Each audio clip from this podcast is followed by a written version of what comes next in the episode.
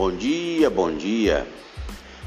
Uh, o assunto é muito interessante, que é o auxílio emergencial.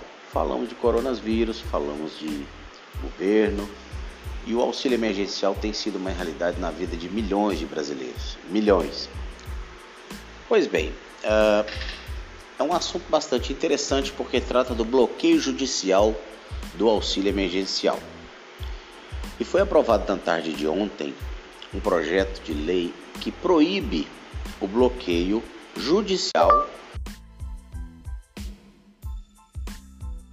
O que isso quer dizer?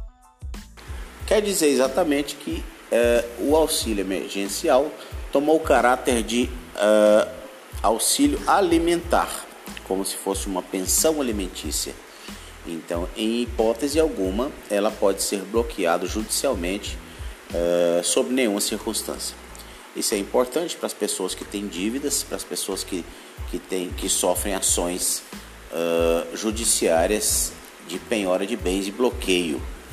Neste caso, uh, a única exceção que foi concedida ao projeto foi somente em caso de pensão alimentícia. E neste caso, ainda assim, somente 50% do valor. Porque vamos lá, né, pessoal? Vamos, vamos e convenhamos.